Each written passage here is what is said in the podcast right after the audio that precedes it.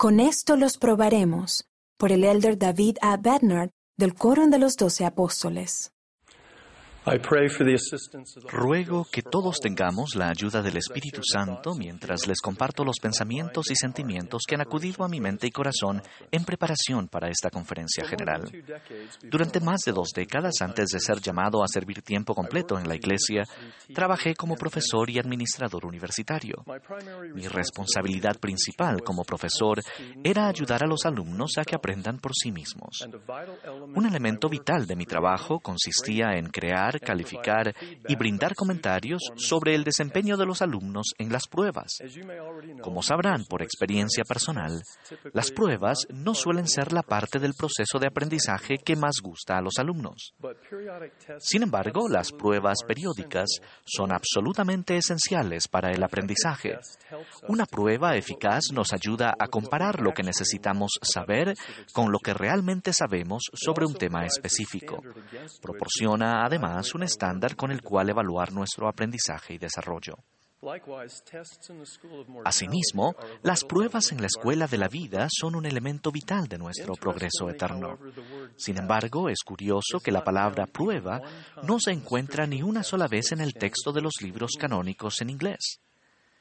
Más bien se utilizan palabras como probar, examinar, y escudriñar para describir varios modelos para demostrar debidamente nuestro conocimiento espiritual, nuestra comprensión y devoción al eterno plan de felicidad de nuestro Padre Celestial y nuestra capacidad de procurar las bendiciones de la expiación del Salvador.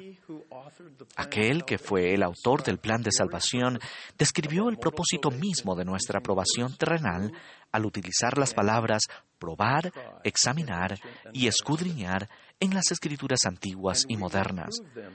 Y con esto los probaremos, para ver si harán todas las cosas que el Señor su Dios les mandare. Consideren esta súplica del salmista David. Pruébame, oh Jehová, y examíname, escudriña mi mente y mi corazón, porque tu misericordia está delante de mis ojos y en tu verdad he andado. Y en 1833 el Señor declaró, No temáis pues a vuestros enemigos, porque he decretado en mi corazón probaros en todas las cosas, dice el Señor, para ver si permanecéis en mi convenio aún hasta la muerte a fin de que seáis hallados dignos. Al año 2020 lo ha caracterizado en parte una pandemia mundial que nos ha probado, examinado y escudriñado de muchas formas. Ruego que como personas y familias estemos aprendiendo las valiosas lecciones que solo las experiencias difíciles nos pueden enseñar. Espero también que todos reconozcamos más plenamente la grandeza de Dios y que Él consagre nuestras aflicciones para nuestro provecho. Hay dos principios básicos que pueden guiarnos y fortalecernos al enfrentar circunstancias que nos prueban y escudriñan en nuestra vida, cualesquiera que sean. Primero, el principio de la preparación y segundo, el principio de seguir adelante con firmeza en Cristo. Primero, la preparación. Como discípulos del Salvador, se nos manda lo siguiente. Preparad todo lo que fuere necesario y estableced una casa. Sí, una casa de oración, una casa de ayuno, una casa de fe, una casa de instrucción, una casa de gloria, una casa de orden, una casa de Dios. También se nos promete, si estáis preparados, no temeréis y para que os escapéis del poder del enemigo y vengáis a mí, un pueblo justo, sin mancha e irreprochable. Estos pasajes de las Escrituras proporcionan un marco perfecto para organizar y preparar nuestra vida y nuestro hogar, tanto temporal como espiritualmente. Nuestros esfuerzos por prepararnos para las experiencias probatorias de la vida terrenal deben seguir el ejemplo del Salvador, que de modo progresivo crecía en sabiduría y en estatura y en gracia para con Dios y los hombres. Un equilibrio combinado de preparación intelectual, física, espiritual y social. Una tarde, hace unos meses, Susan y yo hicimos un inventario de nuestro almacenamiento de alimentos y suministros de emergencia En ese momento, el COVID-19 se extendía rápidamente y una serie de terremotos habían sacudido nuestra casa en Utah. Desde los primeros días de nuestro matrimonio, nos hemos esforzado por seguir el consejo profético sobre cómo prepararnos para desafíos imprevistos, por lo que el examinar nuestro estado de preparación en medio del virus y de los terremotos parecía algo bueno y oportuno. Queríamos saber la calificación que habíamos obtenido en estas pruebas inesperadas. Aprendimos bastante. En muchos aspectos, nuestro trabajo de preparación era satisfactorio. Sin embargo, en otros aspectos era necesario mejorar, porque no habíamos reconocido ni atendido ciertas necesidades particulares de manera oportuna. También nos reímos mucho. Descubrimos, por ejemplo, provisiones en un armario aislado que habían sido parte de nuestro almacenamiento de alimentos durante décadas. Francamente, teníamos miedo de abrir e inspeccionar algunos de los recipientes por temor a desencadenar otra pandemia mundial. Se alegrarán al saber que desechamos apropiadamente los materiales peligrosos y que se eliminó el riesgo para la salud del mundo. Algunos miembros de la Iglesia opinan que los planes y suministros de emergencia, el almacenamiento de alimentos y los kits de 72 horas ya no deben ser importantes, porque las autoridades generales no han hablado recientemente y de manera extensa sobre esos y otros temas relacionados en conferencia general. Sin embargo, durante décadas, los líderes de la Iglesia han proclamado repetidas advertencias para que nos preparemos. La constancia del consejo profético a lo largo del tiempo crea un potente concierto de claridad y un volumen de advertencia mucho más fuerte que el que pueden producir las actuaciones de un solista. Así como los tiempos difíciles ponen al descubierto las insuficientes o insuficiencias en la preparación temporal, es también durante las pruebas difíciles que las enfermedades de la indiferencia y la complacencia espirituales infligen sus efectos más perjudiciales. De la parábola de las diez vírgenes aprendemos, por ejemplo, que postergar la preparación conduce a no pasar la prueba con éxito. Recuerden cómo las cinco vírgenes insensatas no se prepararon adecuadamente para el examen que les dieron el día de la llegada del esposo. Las insensatas, tomando sus lámparas, no tomaron consigo aceite, mas las prudentes tomaron aceite en sus vasijas juntamente con sus lámparas. Y a la medianoche se oyó un clamor. He aquí el novio viene, salid a recibirle. Entonces todas aquellas vírgenes se levantaron y arreglaron sus lámparas, y las insensatas dijeron a las prudentes, Dadnos de vuestro aceite, porque nuestras lámparas se apagan. Pero las prudentes respondieron diciendo, Para que no nos falte a nosotras y a vosotras, id más bien a los que venden y comprad para vosotras mismas. Y mientras ellas iban a comprar, vino el novio, y las que estaban preparadas entraron con él a las bodas, y se cerró la puerta. Y después vinieron también las otras vírgenes diciendo, Señor, Señor, ábrenos. Mas respondiendo él dijo, De cierto os digo que no me conocéis. Al menos en este examen, las cinco vírgenes insensatas demostraron ser solo oidoras y no hacedoras de la palabra. Tengo un amigo que era un alumno concienzudo en la Facultad de Derecho. En el transcurso de un semestre, Sam invirtió tiempo todos los días para revisar, resumir y aprender de sus notas para cada curso en el que estaba inscrito. Seguía el mismo modelo para todas sus clases al final de cada semana y cada mes. Su enfoque le permitió aprender la ley y no simplemente memorizar detalles.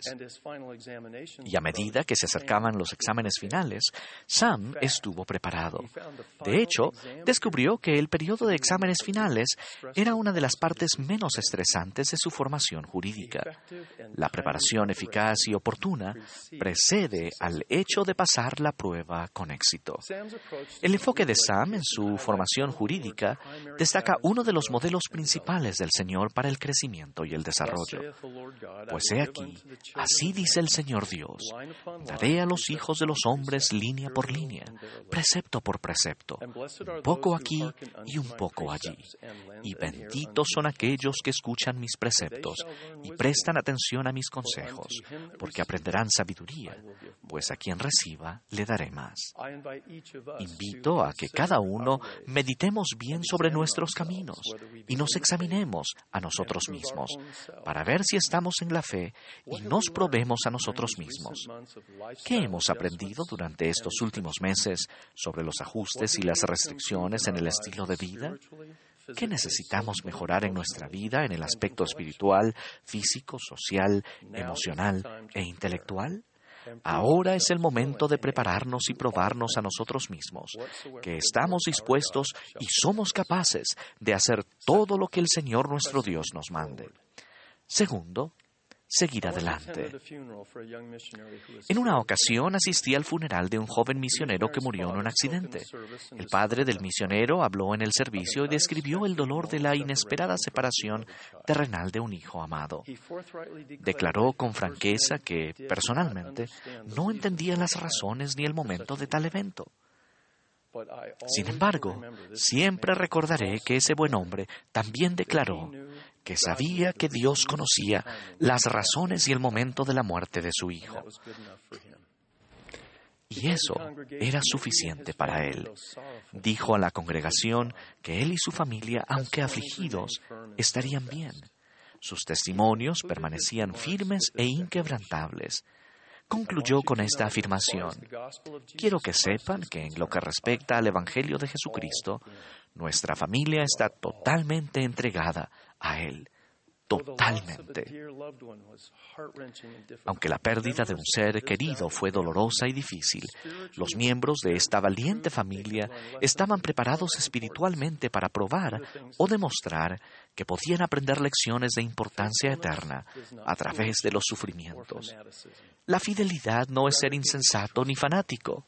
Más bien, es confiar y depositar nuestra confianza en Jesucristo como nuestro Salvador, en su nombre y en sus promesas al seguir adelante con firmeza en Cristo, teniendo un fulgor perfecto de esperanza y amor por Dios y por todos los hombres, somos bendecidos con una perspectiva y una visión eternas que se extienden mucho más allá de nuestra limitada capacidad mortal.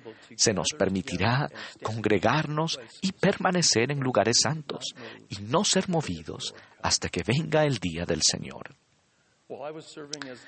Mientras servía como presidente de la Universidad Brigham Young, Idaho, el elder Jeffrey R. Holland vino al campus en diciembre de 1998 para hablar en uno de nuestros devocionales semanales.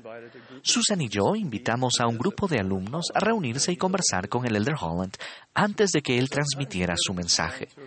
Hacia el final de la conversación, le pregunté al Elder Holland, si usted pudiera enseñarle a estos alumnos tan solo una cosa, ¿cuál sería?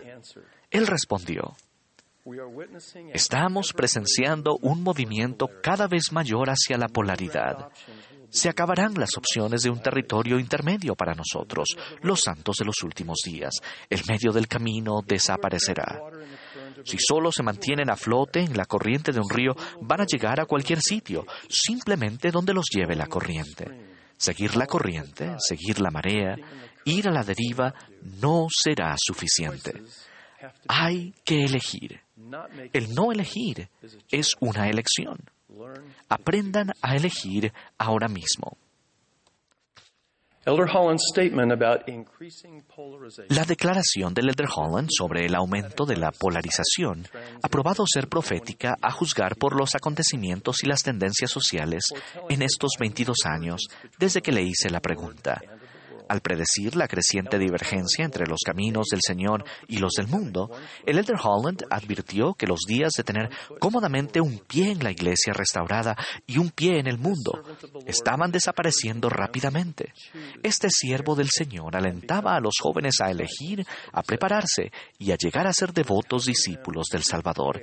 Él los estaba ayudando a prepararse y a seguir adelante a través de las experiencias de la vida que los probarían, examinarían y escudriñarían.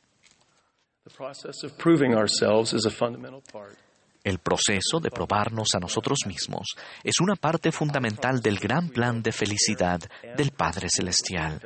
Prometo que en tanto nos preparemos y sigamos adelante con fe en el Salvador, todos podremos recibir la misma calificación en el examen final de la vida terrenal.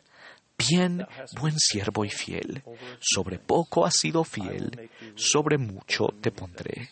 Entra en el gozo de tu Señor. Testifico que Dios el Padre Eterno es nuestro Padre. Jesucristo es su Hijo unigénito y viviente, nuestro Salvador y Redentor. Testifico de estas verdades en el sagrado nombre del Señor Jesucristo. Amén.